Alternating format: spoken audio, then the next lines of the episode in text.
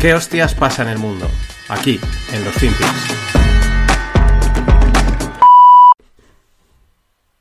Why you held on to those documents when you knew the federal government was seeking them and then had given you a subpoena to return them? Are you them? ready? Are you ready? Can I talk? Yeah, what's you the mind? answer? Can I, do you mind? I would like for you to answer the question. Okay, it's very simple to answer. That's why I asked it.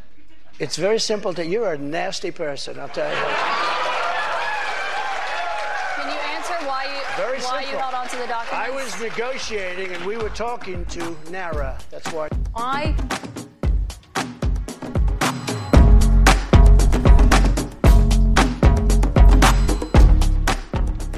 Hola, no financieros. Vamos. Uy, qué fuerte está esto.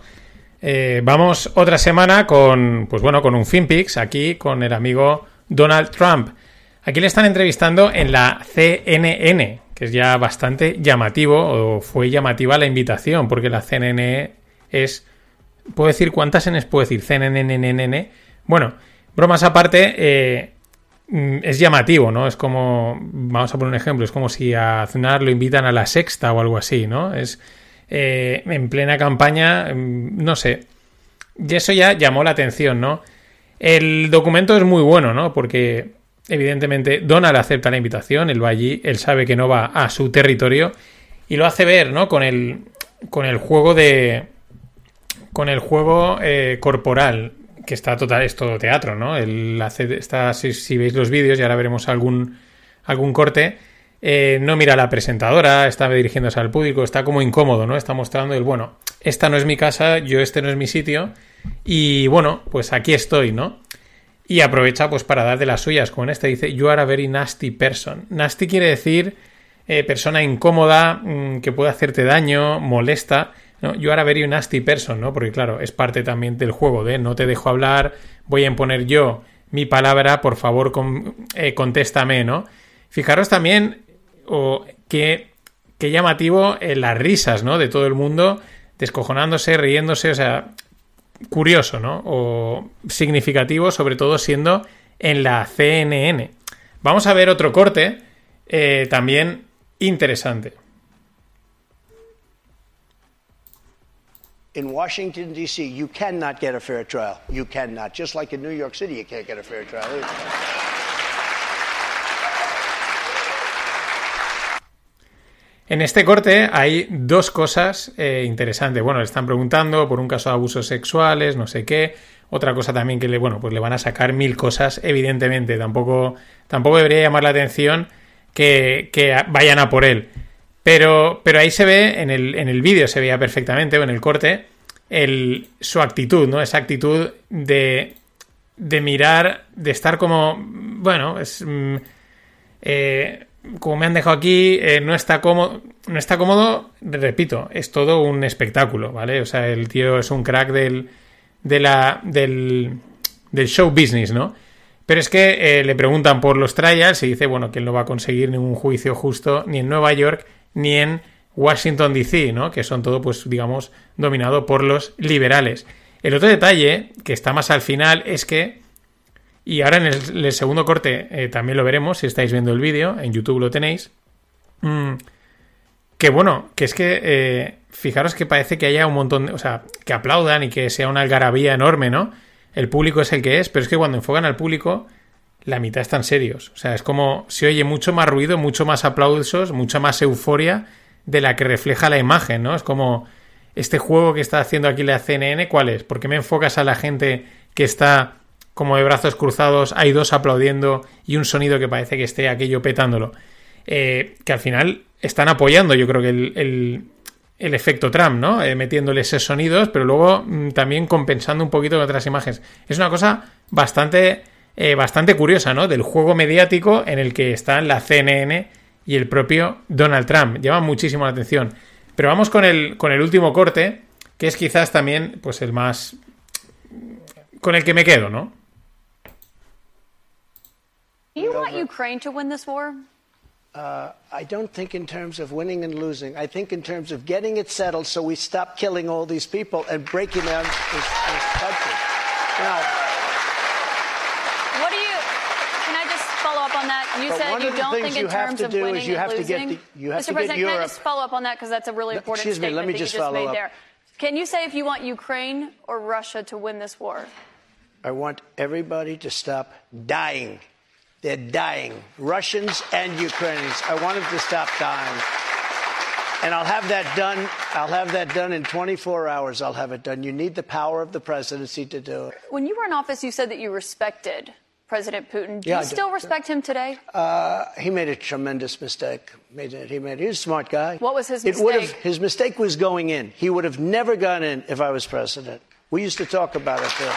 Do you believe that Putin is a war criminal? He's responsible for the deaths of thousands Well, of I think Ukrainian this. men I think it's something that not, should not be discussed now. It should be discussed later because right now we have to get a war. If you say he's a war criminal, it's going to be a lot tougher to make a deal to get this thing stopped. Because if he's going to be a war criminal, where people are going to go and grab him and execute him, he's going to fight a lot harder than he's fighting, you know, under the other circumstances. Ahí lo tenéis. Eh, le preguntan por Ucrania y sale el lado, pues bueno, pacifista, eh, entiéndase, y ecuánime, ¿no? No están muriendo ucranianos y rusos, yo no quiero que muera ninguno. Eh, dice, yo esto lo acabo en 24 horas, que esto ya lo dijo. Solo necesitas, me ha gustado mucho, presidential power o power presidential, ¿no? Ese, cómo se asocia ahí a ese, al poder presidencial, ¿no? Como yo tengo poder, en 24 horas lo soluciono, dadme el poder presidencial y yo mando, ¿no? Esa imagen de fuerza de, de fuerza de líder. Más cosas. Eh, dice, we have, eh, we have to talk used to, o we used to talk about. Eh, cuando habla de que, l- le pregunta, dice, sí, Putin ha cometido un error por entrar. no debía haber entrado, pero es que solíamos hablar de esto, ¿no? O sea, es como algo que ya iban tratando, iban, bueno, oye, lo hago, no lo hago, no, tal, lo calmaba, ¿no? Es lo que deja un poquito a entender. Y al final, pues la presentadora le intenta acorralar diciéndole que si considera que Putin es un criminal de guerra y él dice, él no dice ni que sí ni que no, hace la típica de político, básicamente lo que dice es que si él ahora le llama o le llamamos criminal de guerra, pues lo único que vamos a conseguir es que Putin pelee más fuerte, ¿no? Vaya más a saco y no es lo que hace falta ahora. Lo que quiere es paz, que deje de morir gente. Stop dying people. Eh, bueno, muy, muy, muy interesante. Tenéis la entrevista completa en la, en la newsletter. Eh, es que Trump nos va a dar mucho juego. Pero bueno, que me he colado también con esto.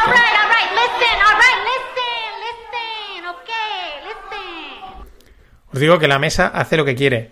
Bueno, no iba a hacer Europuli, o sea, no iba a mencionarlo más, pero lo menciono. Eh, recordad, tenéis el referral de Taxdown, pero hago aquí un llamamiento y le doy las gracias a Andrés Vivas, que lo habéis probado, pero claro, si hacéis mucho trading, si especuláis muchísimo, esto no es para vosotros. Bueno, es que lo estamos hablando. No hay ninguna solución para, para la gente que hace o que tiene bastantes movimientos de operaciones a nivel fiscal. Al final se lo tienen que montar ellos porque no les interesa, ¿no? Hay muchos matices, que si eh, posiciones en Estados Unidos en dólares, aquí, allá, las opciones, los derivados, etcétera. Y para eso no sirve. Para lo que sirve es para hacer declaraciones sencillas, eh, que tengas cuatro cositas, mm, te la revisan y te y te la revisa una vez una vez hecha y pagada, evidentemente. Lo digo porque mm, a- o sea, a- no sé cómo se dice ahora, no me sale eh, al rey lo que es del rey, ¿no? A cada, a cada cosa lo que le toca, ¿no? No os metáis a hacer muchas historias raras porque ahí sí que os lo hacéis vosotros o vais a un asesor. Pero de verdad, no está nada mal.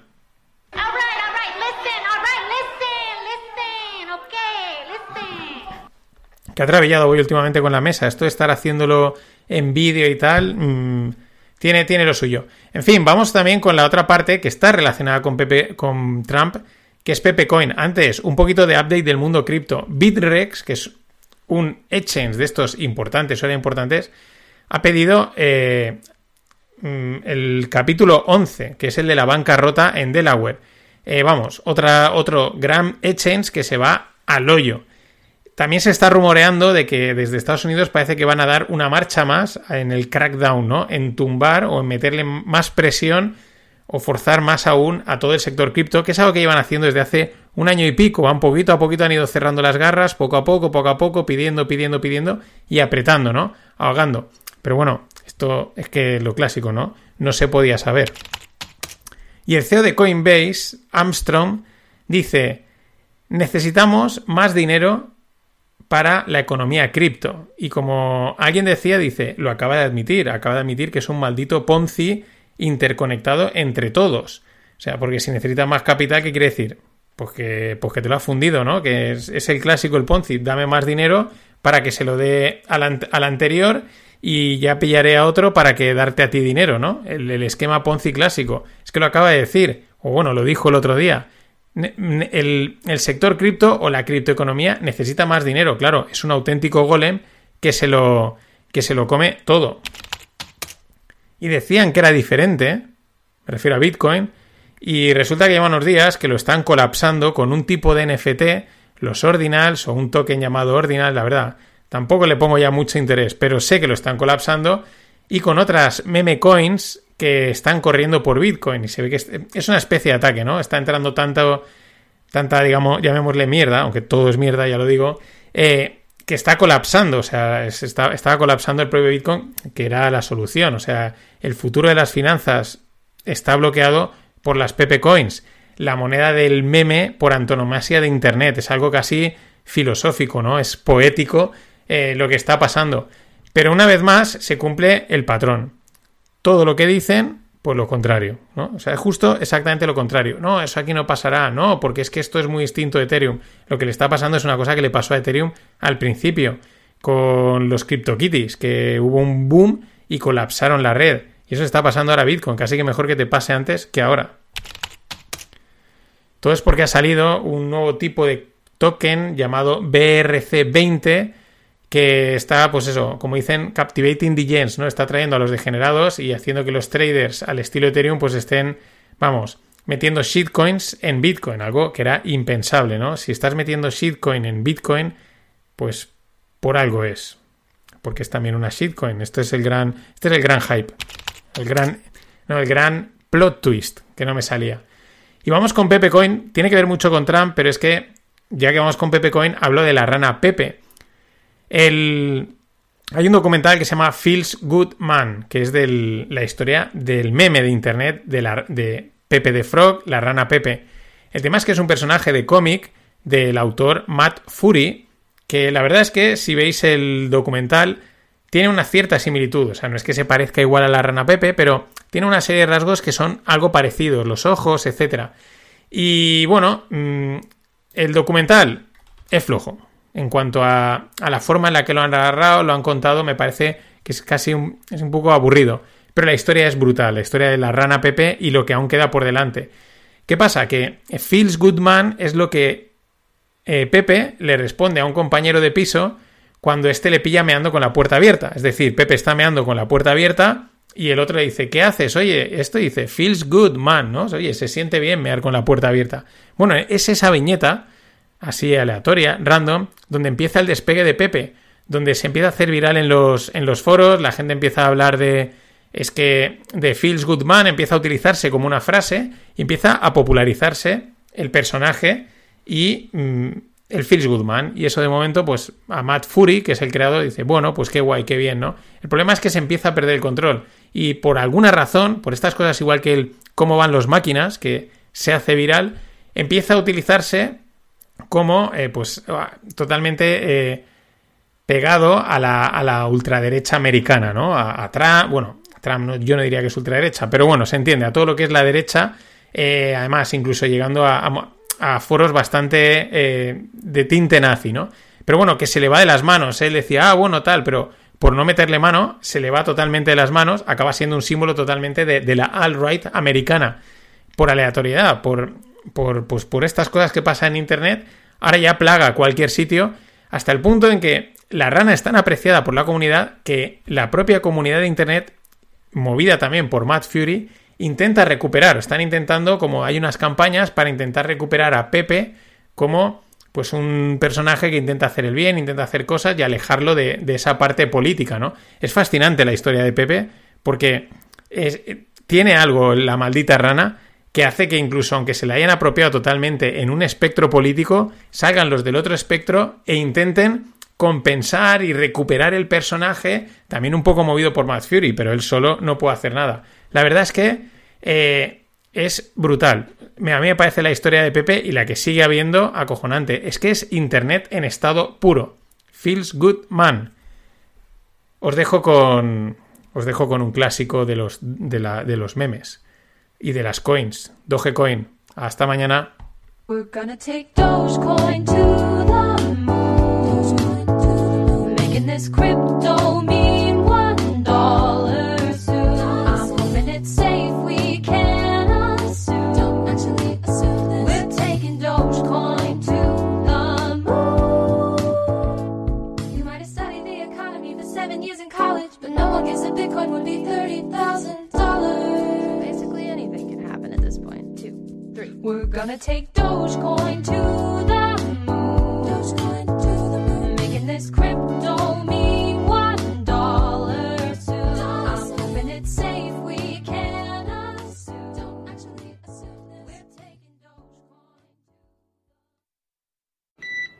I think we're going to have a non-recession recession. Which means what? So think about what happened over since 2008. We printed $8 trillion.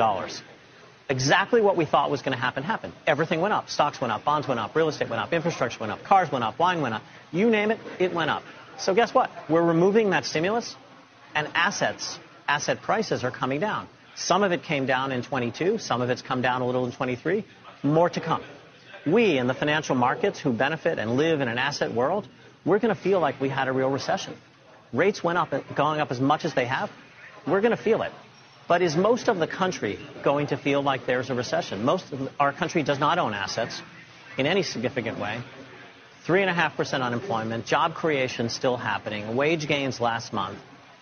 Even if we have a recession in formal name, I doubt we're going to have the kind of recession that we've thought of historically with massive shifts in unemployment. I think we're having a non-recession recession. I think we're going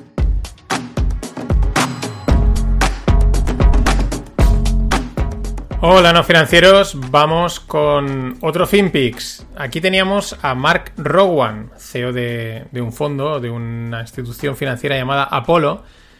Y, mola mucho lo que dice, o yo creo que, bueno, pues dice ni para ti ni para mí, ¿no? Ni la ley salomónica. Dice que si recesión, que si no recesión. Dice, pues vamos a tener una non-recession recession, ¿no? La no recesión, recesión. Creo que va bastante acertado, ¿no? Explica que en los mercados financieros se podrá ver una recesión. ¿Por qué? Pues porque como se ha generado una burbuja de activos y los mercados financieros tienen muchos activos, pueden sufrir una recesión, pero que quizá a pie de calle quizás no se perciba esa recesión o esos problemas.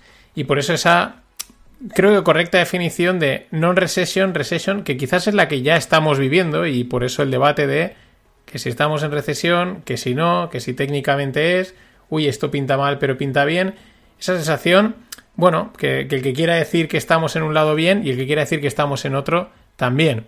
Me ha gustado y pues eso, de- nos quedamos con esta no recesión, recesión. Y de, del- de esta no sí, sí no, vamos a el tema de hoy. Eh, la casa no casa, o la no casa casa, o podríamos decir la propiedad no propiedad. El tema es que eh, la cuenta Millán Toribio Rivera, pues tuiteaba, y es a través de quien daba con esta idea, eh, un, un proyecto que se llama habitación.com, que es compra de habitaciones individuales.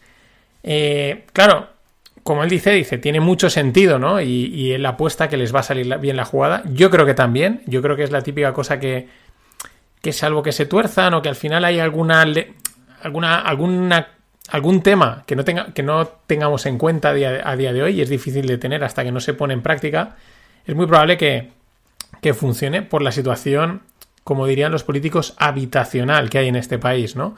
No solo en este país, yo creo que en cualquier país desarrollado hay problemas con la vivienda. Esto de mi habitación, si entráis, y vamos a entrar a verlo, es un... Tiene pinta de ser un proyecto eh, mm, recién lanzado porque hay información, pero al final todo te lleva a un formulario, ¿no? A que, oye, danos tu información y te comentamos y vemos y tal. Pero básicamente pone, por ejemplo, compra una habitación desde 390 euros al mes.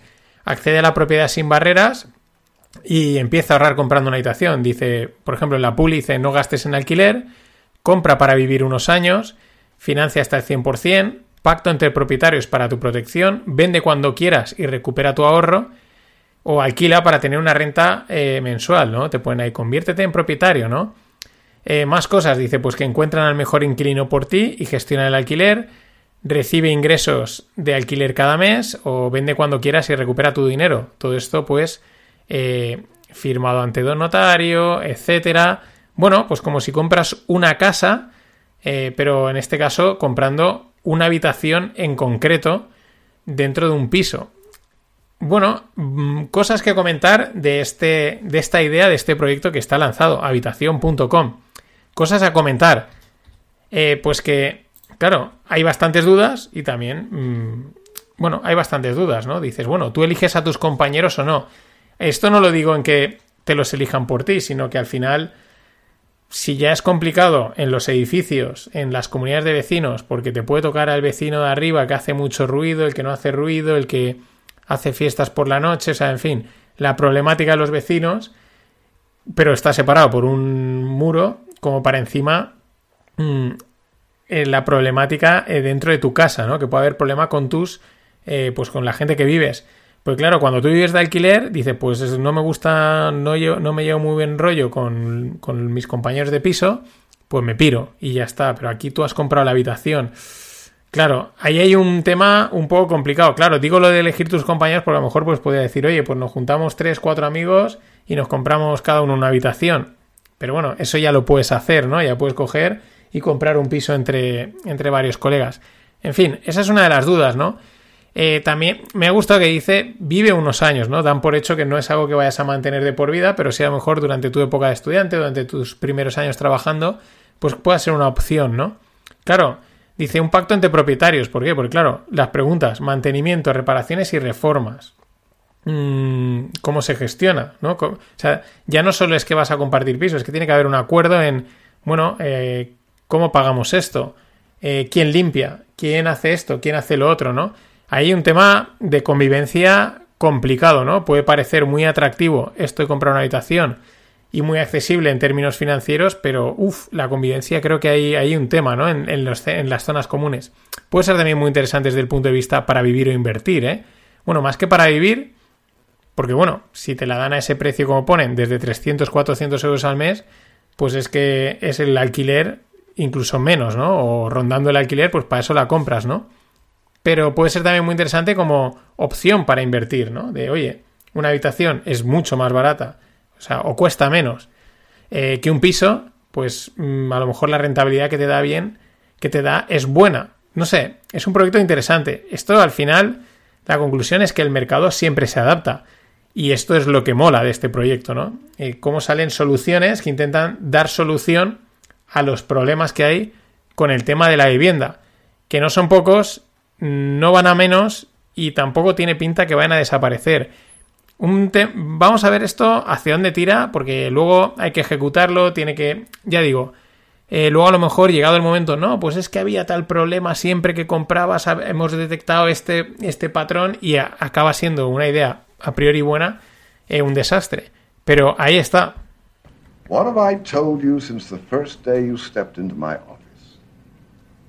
There are three ways to make a living in this business be first, be smarter, or cheat.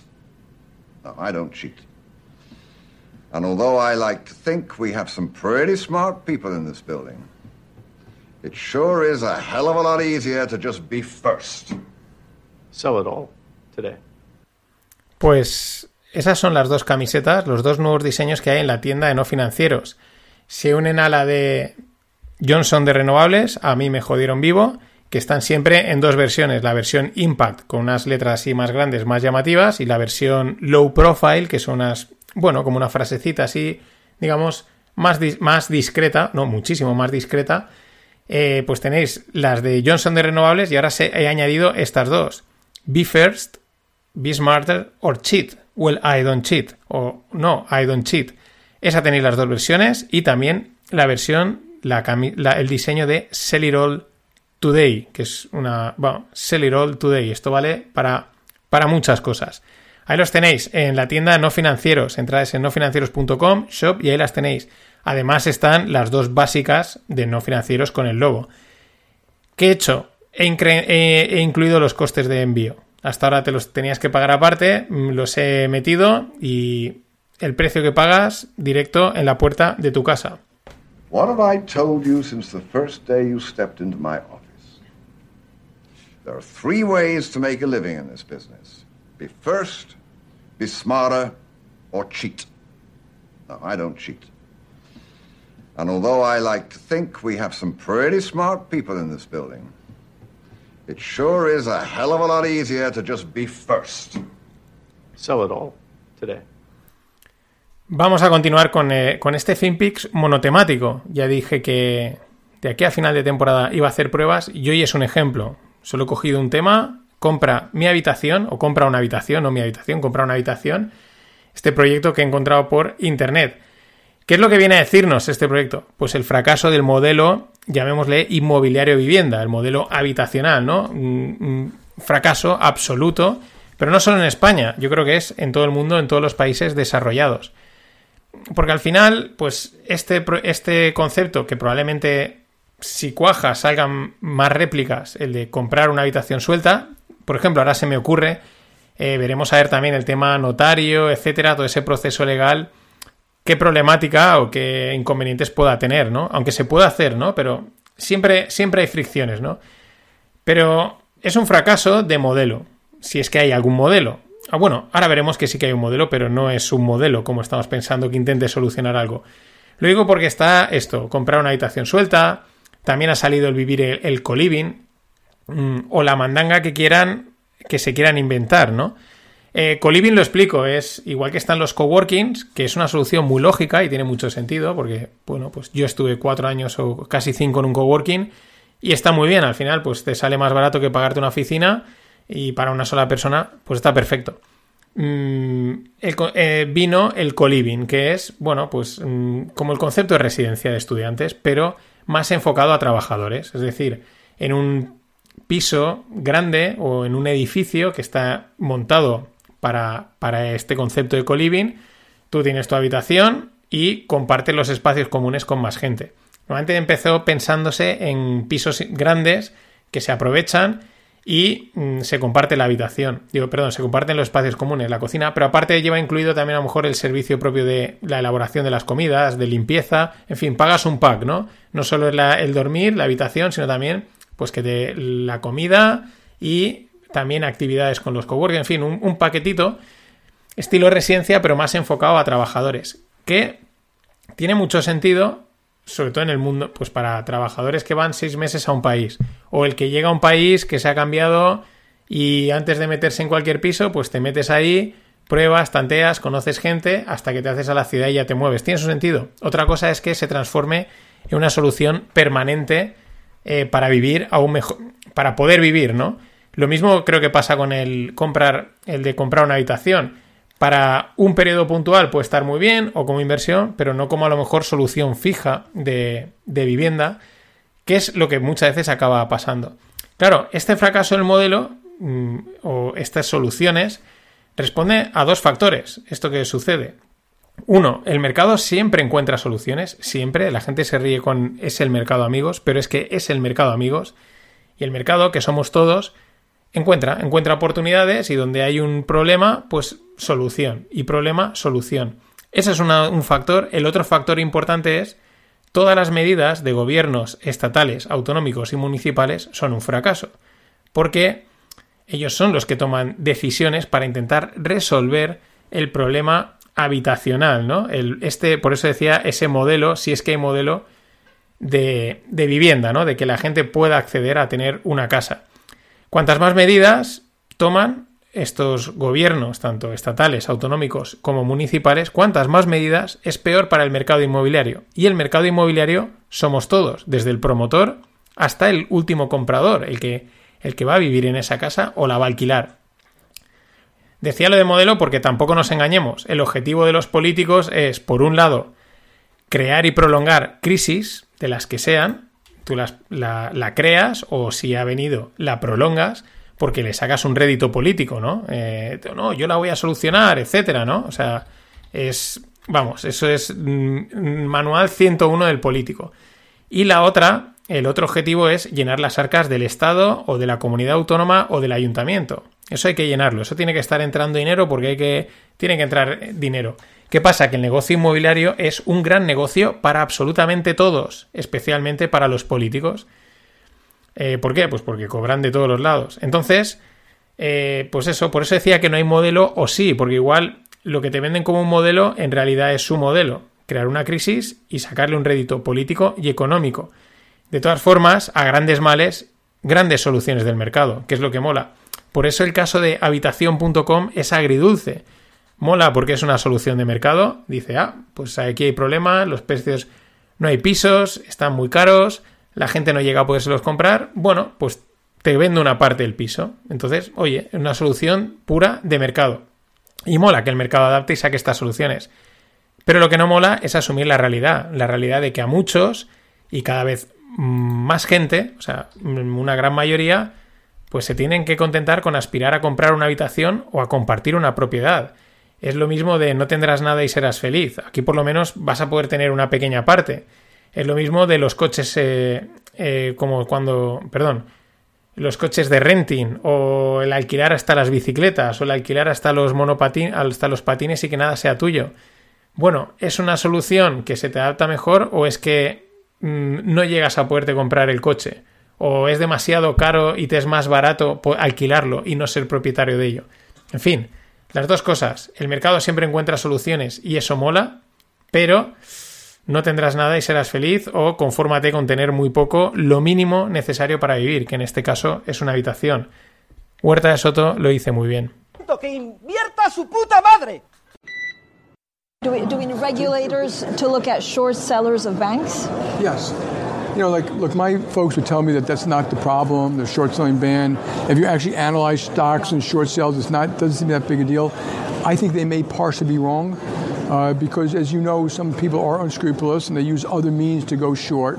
I think that if, but if you look at the detail, the SEC has the enforcement capability to look at what people are doing by name in, in options, derivatives, short sales, and they should go. If someone's doing anything wrong, people are in collusion, or people going short and then making a tweet, you know, about a bank, they should go after them. And, and, and vigorously, and they should be punished to the full extent the law allows it. So uh, I think it's possible it's taking place. We have no evidence of it, Yeah. but you know, my experience in life has been don't, don't assume too much. Do, do you think that they're looking into it? I hope so. I don't know. Do we,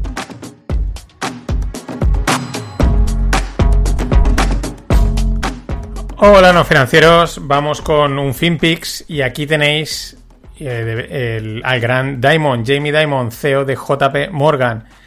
¿Qué está diciendo en esta entrevista? Pues que él está sugiriendo o está pidiendo que los reguladores deberían de prohibir el short selling en los bancos.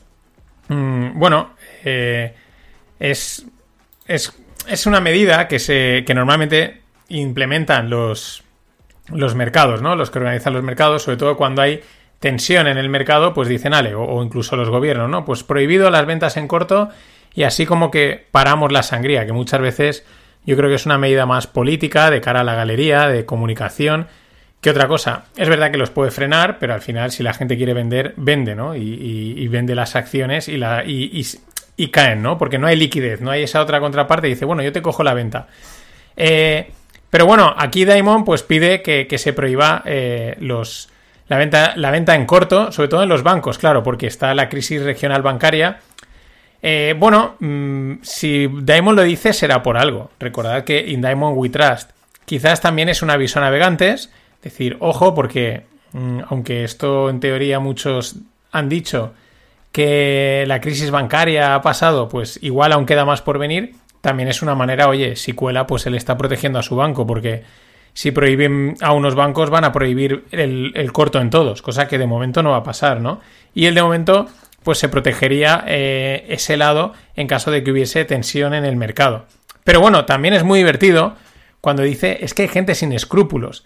A ver, esto es como decimos aquí en Valencia, eh, le dice el muerto al degollado, ¿no? Eh, pues es lo mismo, o sea, no tener escrúpulos es un requisito básico para llegar a Wall Street, no pensar en nada más más que en el dinero.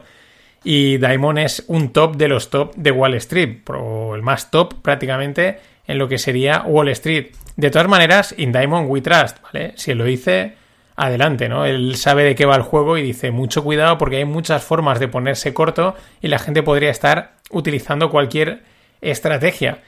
Pero el detalle importante y que puede haber pasado desapercibido es cuando hace referencia a que los reguladores deben de controlar el choque de intereses y concretamente, esto ya se hace, pero concretamente poner ejemplo de un tweet, ¿no? Que alguien que se ha puesto corto lanza un tweet para mover la acción y disparar una ola de ventas. Dice, ahí debería haber mucho foco. No sé si lo dice porque él ya sabe que está pasando o porque sabe que puede pasar. Es verdad que el mercado, eh, tú ahora lanzas un tweet o alguien, o alguien con más fuerza y el mercado enseguida sabe si eso es fake o no, sabe si cotizarlo, es decir, si hacerle caso al tweet o no. Pero claro, cuando hay momentos de dudas, de, de tensión, como pasa con la banca regional, que no se sabe quién está bien, quién no, muchos informes, muchos reportes, muchas opiniones, muchos comunicados, en esos momentos sí que un tweet puede ser tomado como correcto o incorrecto y desatar una oleada de ventas a la que se sumaría, pues claro, eh, todo, eh, todo el sistema o todo cómo funciona actualmente el mercado a través de algoritmos, de los market makers, es decir, es un efecto en cadena que se van enganchando uno a otro, un- una espiral, una pescadilla que se muerde la cola. Y por eso quizás también Daimon, pues aquí sutilmente está avisando de este peligro que hay latente en los mercados. No es el primero que lo ha comentado. Este, esta idea de madre que empieza en las redes sociales lo hemos visto en la parte alcista, pero a los que saben de mercados los que les preocupa es la parte bajista, ¿no? Que esos mismos call squeeze que vimos con Tesla se desaten a la baja, ¿no? Y quizás aquí Diamond, quizás, no lo sé, pero sutilmente está ya diciendo, ojo con este riesgo, porque la debacle podría ser épica, sobre todo por cómo funciona el mercado, porque se encadena uno a otro y se vuelve una locura. Es decir, un flash crash podría ser una fiesta de cumpleaños al lado de un escenario así. De todas maneras, in Diamond we trust, Diamond es un tiburón top de Wall Street y él al final hace el papel y dice lo que debe decir como CEO de JPM que es. Pues eh, no es ningún alma de la, caridad, de la caridad, él tiene que velar por sus intereses y jugar. Yo me creo a Diamond, porque al, al departamento de comunicación no, porque ahí ya juegan con vamos a deciros que esto sube porque lo que queremos es venderlo. Pero Diamond o Solomon no suelen... Lo que dicen es por algo, y si no, no lo dicen. ¿Por qué? Porque al final su reputación está en juego y con eso ellos no pueden jugar. What have I told you since the first day you stepped into my office?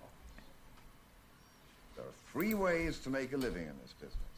Be first, be smarter, or cheat. Now, I don't cheat. And although I like to think we have some pretty smart people in this building, it sure is a hell of a lot easier to just be first. Sell it all today. Este corte no me canso de ponerlo y de ahí que haya sacado dos camisetas, el Be First, Be Smarter or Cheat. No, I don't cheat. Esa es una de las camisetas nuevas que hay en la tienda de no financieros, nofinancieros.com, shop, y ahí podéis comprar esa en dos versiones, versión impacto, con unas letras grandes, y la versión low profile, que es así más disimulada. La otra, ¿cuál es? El final. Sell it all. Es quizás la eh, camiseta que si estás montando algún negocio deberías de ponerte.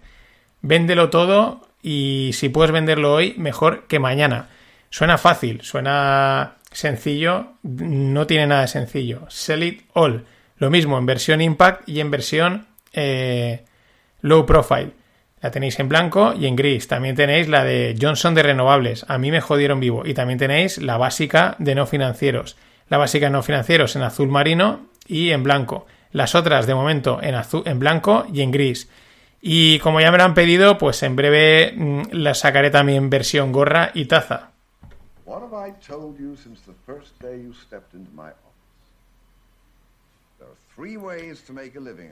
Y continuamos con eh, en el mundo financiero. Dejamos un poquito de lado a JP Morgan y vamos con el Chief Financial Officer de Revolut, es decir, el CFO, ¿no? De, de esta empresa, de esta fintech, banco, tecnológica, etcétera, ¿no? O quizás una de las prime- primeras o pioneras o uno de los primeros nombres que eh, irrumpió en este sector. Quizás habría algún otro banco que lo hizo antes, alguna otra startup, pero la primera que todo el mundo empezó a conocer fue Revolut desde Reino Unido.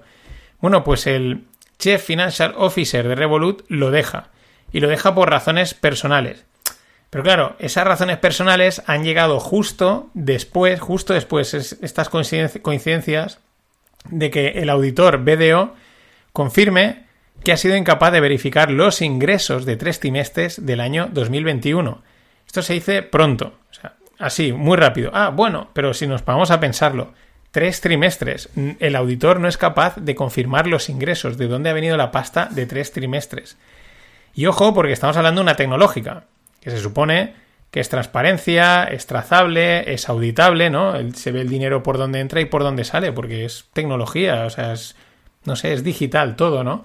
Eh, si fuese como antiguamente, que el dinero se daba en mano y se anotaba en un libro, pues lo puedes entender, que no te he dado dinero, pero tú has anotado que sí, o te lo he dado y no lo has anotado. Era más fácil, ¿no? Pero en el mundo tecnológico, que no seas capaz de auditar de dónde ha venido tres trimestres, o quizás sí, y no has querido auditarlo, porque dices, para decir lo que tengo que decir, la lío gordísima. En fin, eh, llamativo, ¿no? Más tratándose de un banco, de una fintech, otro de los sectores donde tecnológicos donde hay dudas desde hace tiempo de realmente hasta qué punto son rentables. Pues esto quizás sería un primer aviso. Ya te digo que cada día me parece que el sector tech es como muchos de sus emprendedores. Puro humo, o como diría Trump, fake numbers. Y por último, siguiendo en el sector tecnológico, vamos con los números de Uber. Hace unas semanas grabé una lupa dedicada a Mercadona Tech a raíz de la entrevista que le hicieron a Juana Roch en ITNIC, en el podcast ITNIC. Juana Roch es la, la encargada, la CEO, la que lleva Mercadona Tech, que es la que ha desarrollado toda la parte tecnológica para poder hacer compra online en Mercadona. Bueno, decía, yo decía en ese podcast, tras oír el podcast de la entrevista a Juana Roch, que claro, eh, lo que está, lo que queda evidente es que eh, Mercadona, tanto Mercadona como Mercadona Tech tienen muy claro lo que cuesta enviar cada cosa, ¿no? O sea, los números, la logística online, en qué momento en qué momento ganan, en qué momento no ganan, porque eh, para ellos la rentabilidad es algo clave. Y ellos tenían muy claros los números de que tienen que cobrar por cada envío, cuál es el envío mínimo, porque si no, no ganan dinero. Cuando tú veías esos números, y aunque podamos decir que hay diferencias entre el modelo de delivery de Mercadona y el modelo de delivery de Globo, Uber and Company, la diferencia era muy grande. Y decías, pues eso quiere decir que uno, o sea, es decir, que los Globo, Uber, etcétera, no ganan dinero, que es algo que ya también se estaba empezando a decir, que llevan, que son empresas que no eran rentables. Eh, yo también decía que los de Mercadona Tech, si no lo hicieron, a lo, a lo mejor porque no podían, pero seguro que, que no se creerían los números de todas estas empresas de delivery tan conocidas. Bueno, pues los números de Uber los ha presentado. ¿Y qué pasa? Que ya es rentable. Uber ya es rentable. ¿Por qué? Pues porque cobra 4 euros por envío. Que se dice pronto, porque en un pedido eh, de 25 a 30 euros, imagínate dos personas, las típicas dos burgers con patatas y cuatro cosas más, que al precio que están las burgers, pues eso, 25 o 30 pavos te clavan, le metes 4 euros y es subir el precio o un 13 o un 16%, que se dice pronto, igual, ah, 4 euretes, no, no, es una auténtica pasta. Pero claro, de repente ahora ya es rentable, ¿no? Y, pero a ver quién va a estar dispuesto a pagar tal sobrecargo durante tanto tiempo. Quizás ahora la inercia de venir de pagar una cantidad a pagar otra, pues la pagas, pero luego a lo mejor se hacen los números y dices, espera, que aquí me están sangrando la comida carísima, ¿no? Mucho más cara de lo que, de lo que, de lo que es, ¿no? ¿Hasta qué punto tiene sentido? Otro dato importante es que les está funcionando el, el delivery típico, pero el de carga no, enviar cosas, ¿no? Que parecía una línea lógica eh, complementaria para aprovechar toda la red de distribución, pero mm, a tenor de los resultados, pues no parece que les esté funcionando del todo. Pero bueno, aún queda mucho por destapar de este maravilloso mundo de Silicon Valley. Estamos viendo algunos avisos, algunas cositas, algunas eh, acusaciones, ¿no? Elon Musk también tenía sus dudas sobre Twitter. En fin, van saliendo cosas, no las veremos todas, porque seguro que no salen todas y muchas nunca nos llegamos a enterar, pero creo que va a haber mucha historia y mucho que desgranar del mundo tecnológico. Hasta mañana. Yo digo una cosa, como le decía, que muchos dicen, Yo tengo un chico que estudia, dice, economía. Economía no hace falta estudiar. Eso es bien cierto, no hace falta estudiar. ¿Cómo que no? No hace falta. El hombre que gane cinco duros, que se gaste uno. Y ya está la economía. God no, I don't. I don't want to at all. uh, But I'm what I'm trying. Even came up though in the annual meeting. I mean, you know, do your tweets hurt the company? Are there Tesla owners who say I don't agree with his political position because, and I know it because he shares so much of it? Or are there advertisers on Twitter that Linda Yaccarino will come and say, "You got to stop, man," or you know, I can't get these ads because of some of the things you tweet.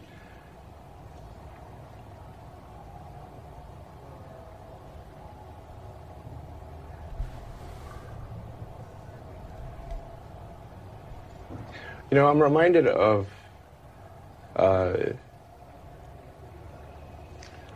the, the, scene in The Princess Bride. Great movie. Great movie. Um, where he confronts the person who killed his father. And he says, um, offer me money. Offer me power. I don't care. So you just don't care.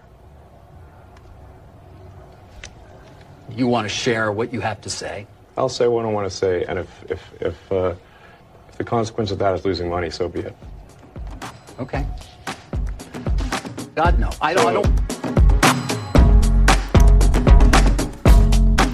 Hola, no financieros. Vamos a rematar la semana con un variado de viernes. Este que escuchabais era Elon Musk. Ese silencio eh, es parte del, audio, le preguntáis, se queda como, pues no sé, 20 o 30 segundos totalmente callado pensando eh, qué le está preguntando el entrevistador. Le está diciendo que sobre sus tweets, ¿no? Sobre que en Tesla, mm, pues bueno, el que él tuite de manera libremente opiniones, lo que le dé la gana, pues que le puede haber causado problemas a lo mejor en Tesla, que muchos, eh, parte del board no puede estar de acuerdo. Incluso dentro del propio Twitter, a lo mejor los anunciantes le han dicho, oye, eh, no podemos seguir en, en Twitter porque, bueno, pues porque estas cosas que dices, que se dicen, etcétera, ¿no? Eh, pero Elon Musk dice que le da igual. Es verdad que teniendo la vida no solucionada, sino tropecientas mil vidas solucionadas, pues a mí también me darían igual muchas cosas, ¿vale? Pero él, al final lo que es es coherente, ¿no? Y dice, bueno, si tengo que perder dinero, so be it, ¿no? Si porque tuiteo lo que me da la gana y opino lo que yo quiero, acabo perdiendo dinero, pues que así sea. Es verdad que es fácil decirlo teniendo, teniendo muchas vidas solucionadas. Pero al final, Elon, desde mi punto de vista, lo que es es coherente, ¿no? Esto es con la, la comunicación, el marketing, tienes que ser coherente. Él es. Él eh, dice, oye, si, si yo quiero un sitio de discurso libre, de free speech, sin censura, pues yo soy el primero que tengo que predicar con el ejemplo, ¿no? Yo soy el primero que tengo que estar ahí y demostrarlo, ¿no? Y demostrar que no pasa nada, se diga lo que se diga, ¿no? Yo creo que él, aparte que sea así, que aunque no lo conozcamos en persona, pero nos imaginamos que es, pues es parte, o parte de lo que vemos es bastante él, eh, también le encaja, le encaja eh, tener una red social de discurso libre con hacer él un un discurso libre. Pero so be it. Y bueno, eh, también esta semana o en breve va a entrar la nueva CEO de Twitter. Recordemos las coñas de que no tenía de que no tenía CEO, que su CEO era un, un dog. De hecho, en la última entrevista, pues no sé para quién era, era para la BBC y decía It's a dog. y dice, y es un es muy buen perro. Incluso lleva un suéter así, estilo Steve Jobs, ¿no? Y, se mofaba y se reía y no pasaba nada. Pero bueno, ya hay CEO de Twitter, es una chica, una tal Linda Yacarino que de todas maneras él ha dicho que esta linda se va a centrar en la parte de las operaciones de negocio, mientras, o sea, de la parte más de negocio y de desarrollo, lo que él creo que le aburre más, y él dice, él se va a centrar en el diseño de producto y en la nueva tecnología, ¿no? En la parte tech y en la parte friki, ¿no? Que, bueno, pues es, a él le, le gusta, eh, pues, trastear con las cosas, ¿no? Y vamos a escuchar también a Sam Altman, que eh, pues le han entrevistado en el Congreso. El- es el, el CEO de, de OpenAI. Okay. You make a lot of money, do you? I make no. Uh, I'm paid enough for health insurance. I have no equity in OpenAI. Really? Yeah. That's interesting. You need a lawyer. I need a what? You need a lawyer or an agent. I, I'm doing this because I love it. Thank you, Mr. Chairman. Thanks, Senator Kennedy. Bueno, este es un House Representative eh, preguntándole a Sam Allman que si tiene, que si dice, usted ha hecho mucho dinero. Y dice, no. Dice, ¿cómo que no? Dice, no tengo ningún ninguna participación, no, no soy accionista de OpenAI. Dice, hago esto porque me gusta. Y el otro le dice, necesita un abogado o un agente. Y dice, no, hago esto porque me gusta. Mm, Bueno, será así. La verdad es que es sorprendente porque, porque claro, este tío, pues cualquiera pensaría que tiene miles de millones en el banco. Lo que pasa es que no me lo creo. O sea, quiero decir, me creo que no sea, bueno, es que eso se puede investigar y que no sea propietario de, de OpenAI y que lo haga porque le gusta la tecnología y tal. Pero es que esas historias no me las creo. Son muy bonitas, son muy de no, yo lo hago esto por amor al arte, porque me encanta la inteligencia artificial. Y está. Ay, eso yo lo siento. No, no me creo. Cada día me creo menos, menos a, personaje. Creo que. No sé, no acabo de saber por dónde va. En la misma hearing, en la misma. Eh, que no me sale la palabra, porque al final el inglés te lo come todo. eh, en el mismo discurso que estaba haciendo en el Congreso, decía también otra cosa. Dice que es, él mismo está, digamos, pidiendo que se regule, ¿no? Que se le meta mano a la inteligencia artificial, porque dice, si esta tecnología va mal, eh, puede ir muy mal, ¿no? Como, en plan, he visto cosas que vosotros no habéis visto, ¿no? He visto eh, capacidades que tiene esta tecnología que nos pueden asustar a todos, ¿no? Ahí quizás, venga, aquí me lo creo, ¿no? Aquí nos lo podemos creer que, probablemente, eh, pues sí, ¿no? O sea, le haya visto o, haya, o intuya hacia dónde pueden ir las cosas. La otra parte esta de lo hago porque me gusta, cuando tiene la posibilidad de haber ganado mucha pasta y tal, mm, o a lo mejor es que... mm, no sé, no me gusta. Me quedo con el no me gusta. Ya veremos por dónde salen los tiros. Y siguiendo con la inteligencia artificial, pues la soledad de Internet es uno de los negocios del siglo. Sí, la soledad de Internet, porque al final mucho tiempo en las redes sociales, en el videojuego, en el TikTok, en los vídeos, en YouTube, pero estás solo, ¿no? Esa, yo creo que es algo eh, generalizado, incluso gente que está, estás compartiendo espacio con gente y cada uno está aislado, ¿no? Está con su móvil y hay una soledad. Eh, pues es uno de los negocios del siglo y lo va a ser, bien sea con inteligencia artificial o con un mail. Por ejemplo, pues la inteligencia artificial. Una influencer ha creado una versión de sí misma en inteligencia artificial que puede ser tu, tu novia. ¿Por cuánto? Por un dólar el minuto. Esta dice, según esta chica, está ganando 5 millones al mes. Bueno, mm, a lo mejor no es tanto lo de siempre, pero me lo creo. Me lo creo que la gente, pues esa soledad, pues pague 5 dólares o 20 dólares por tener 20 minutos de conversación con una chica que es una inteligencia artificial. Pero también salió hace poco un estudio en el que valoraban la empatía del tratamiento médico o de un médico o de una respuesta, perdón, de un paciente cuando le respondía una inteligencia artificial o le respondía a un médico humano y era mucho más empática la inteligencia artificial, lo cual es también bastante lógico y seguro que todos tenemos experiencias con algún médico que dices, pero ¿cómo puedes ser médico con estas barbaridades que dices? Pero volviendo al tema, mm, hay mucho negocio aquí y sobre todo hay mucho negocio, aunque sea triste, en la soledad de Internet. Y esto, pues, eh, ni IA, ni AI, ni tecnología. Trump dice que si él llega presidente, va a liberar los documentos del asesinato de JFK.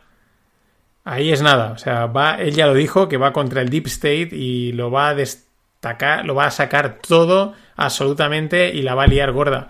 Eh, pero lo que pasa es que ahí también, oye, Trump, mm, no me creo que haya sido a la CNN si el Deep State no te hubiese permitido ir a la CNN. Pero bueno, por lo menos es un tío que va a dar juego en caso de que gane. Y si no, hasta ese momento, pues lo disfrutaremos, porque salsa tiene muchísima. What have I told you since the first day you stepped into my office? There are three ways to make a living in this business be first, be smarter, or cheat. No, I don't cheat. And although I like to think we have some pretty smart people in this building, It sure is a hell of a lot easier to just be first. Sell it all today. Sell it all today. Ya sabéis, camiseta del Sell it all today, del Be First, Be Smart or Cheat, I don't cheat, camiseta de A mí me jodieron vivo, del Johnson de renovables y camiseta de solo no financieros, o sea, básica de no financieros.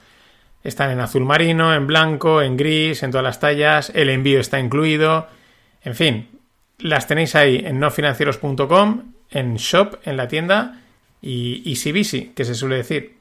What have I told you since the first day you stepped into my office? There are three ways to make a living. Y continuamos con este variado de viernes, eh, con los despidos, con los layoffs que ya empezaron mm, pues desde finales de desde finales del anterior año, o sea, desde hace- del año pasado, desde hace unos meses, y ya estamos en segundas oleadas. Los últimos, de los que me he enterado, seguro que ha habido alguno más, es Vodafone anuncia 11.000 despidos, que se dice pronto. ¿Por qué? Pues por reducción de ventas, por el aumento de la deuda, por la presión financiera a corto plazo, a corto plazo, en fin. Vodafone ya está ahí entre medios entre tecnológica y no, ¿vale? Es telecomunicaciones, podría, podría colar como tecnológica, ¿vale? Eh, también Shopify, el gigante del, comercio online, donde tenéis montada la tienda de no financieros, pues eh, va a cortar un 20% su plantilla, ¿no? su, su fuerza laboral, que también se dice eh, muy pronto. Esta sí que es su segunda ronda de despidos. En la anterior no me acuerdo, perdón, pero supongo que estaría entre un en torno a un 10% o por ahí, o 15%, porque es donde estuvieron casi todas. Eh, claro, le sumas un 10 más un 20, ¿vale? Pues te vas a más de un 30 y algo mm, fácilmente. Que repito, se dice pronto, ¿eh? cargarte a un 30% de una empresa. Y es que sobra mucha gente. Y igual que muchas empresas están despidiendo gente, pues hay otras que es que directamente cierran. Están en- siguen las bancarrotas, de muchas no nos enteramos, de otras, pues sí, como es el caso de Vice. Quizás te suena mucho de haberlo visto por redes sociales, Vice, eh, de contenido online, ¿no? De, de vídeos, de artículos. Pues bueno, ha pedido el capítulo 11 de reestructuración por banca rota. Eh, pero es que a esta se suman otras siete grandes compañías que han, que han pedido este capítulo eh, solo en el, el pasado lunes. Es un precedente en el que no ha ocurrido desde hace 15 años, desde que se tienen datos. Es lo, es, es lo mismo que hemos contado o que contaba ayer. Al final se ha acabado la barra libre de dinero, ya no es tan fácil refinanciar, ya no me invierte cualquier persona pasta, porque esos tampoco consiguen el dinero de manera fácil. Y entonces muchos negocios que, bueno, pues funcionaban porque recibían dinero, dejan de hacerlo, sobre todo en este mundo tecnológico y todo lo asociado que pintaba todo de color de rosa y ahora está viéndose que no es tan de color de rosa, que había negocio para unos, pero no para absolutamente todos. La verdad es que este es llamativo porque Vice, eh, Vice, era, pues la verdad, era una publicación con, con mucho tirón, con mucho nombre, pero claro, es el problema, de, creo, mm, al final, y lo digo también por la experiencia, ¿no? El problema, te creas tú el contenido y pues requiere tiempo, requiere esfuerzo, no sale perfecto, no sale bien, no consigues llegar a tanta gente, etcétera. Eh, si crece, si empiezas a contratar a gente para que te ayude, o incluso cuando empiezas a, a- crecer, empiezas a contratar a gente, eso se come mucha pasta, muchísima pasta. O sea, al final, para hacer un contenido bueno, una- un vídeo, un audio bien documentado, todo bien trabajado, hasta el último detalle, requiere mucha gente detrás y eso no, no es rentable. Para, incluso en los casos de que tienen mucha atracción, no llega a ser rentable porque, mm, porque los costes son altísimos, ¿no? Es un tema, es ahí una pescadilla que se muerde la cola. Si lo quieres hacer muy, muy bien y muy, muy guay, distribuirlo, etcétera, etcétera, necesitas plantilla, pero no es rentable. Si lo haces tú solo, llegas hasta donde llegas y pues es rentable hasta cierto punto. Pero más rentable que el otro, seguro. Por lo menos mm, la, la pérdida es el tiempo. Y para cerrar, un fan fact de estos que molan que encuentras por internet. Eh, bueno, eh, Crocs, que es las zapatillas amadas y odiadas al mismo tiempo, bueno, zapatillas, zuecos, eh, son muy cómodas, pero por estética, pues son amadas y odiadas al mismo tiempo. Éxito en ventas, han remontado desde hace, desde hace, o sea, tuvieron un pequeño valle, pero parece que ahora están volviendo a remontar, están volviendo a tener tirón. Pero es que resulta que hay un mercado de segunda mano de reventa de las Crocs que llegan a tener, vamos, multiplicadores brutales. Por ejemplo, hay una, una- unas Crocs del Rayo McQueen, que es el de los dibujos animados, pues que el precio original eran 50 dólares y se revende por 260. O unas Crocs Classic by Clock, que son así, con un tacón muy alto, etcétera, 59 dólares, ahora 100, o sea, eh, casi el doble. O por ejemplo, otras Crocs Classic eh, Bad Bunny, dedicadas a Bad Bunny, se vendieron por 60, ahora se venden por 310. Eh, en fin, así hay varias, pues rendimientos de este de 400 y el 70%. Unas zapatillas, al final, oye, esto mm, lo comenté en el programa No Financieros, en el que hablamos de diferentes tipos de inversiones distintas, de inversiones alternativas, y decía que vamos a un mundo en el que todo va a ser comerciable e invertible. Y este es un ejemplo. No ibas a comprarte un cajón o un container de, rayo- de Crocs de Rayo McQueen, porque no lo sabías. Pero es que si lo hubieses hecho, hubieses pegado un auténtico pelotazo. En fin, cosas de este mundo. Buen fin de... Always look on the bright side of life. Always look on the light side of life. Me había colado con el audio. Ladies and gentlemen, the weekend.